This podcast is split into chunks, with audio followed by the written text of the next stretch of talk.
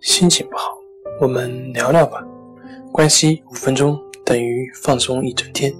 大家好，欢迎来到重塑心灵，我是主播心理咨询师杨辉。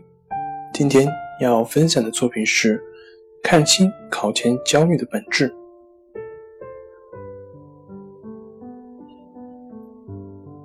其实，学生的问题更多的是表现为目的的颤抖。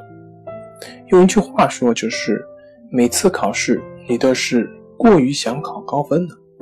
针对这种情况，庄子有一个故事很形象：一位博弈者用瓦盆做赌注时，他的技艺可以发挥的淋漓尽致；一旦他用黄金做赌注，则大失水准。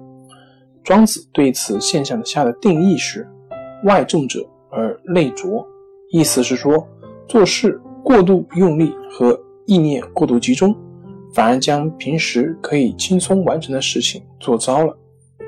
现在在心理学界，我们把它称之为目的颤抖。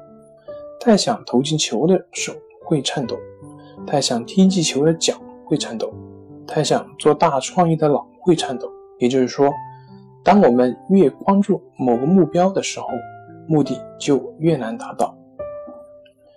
好了，今天就跟您分享到这里。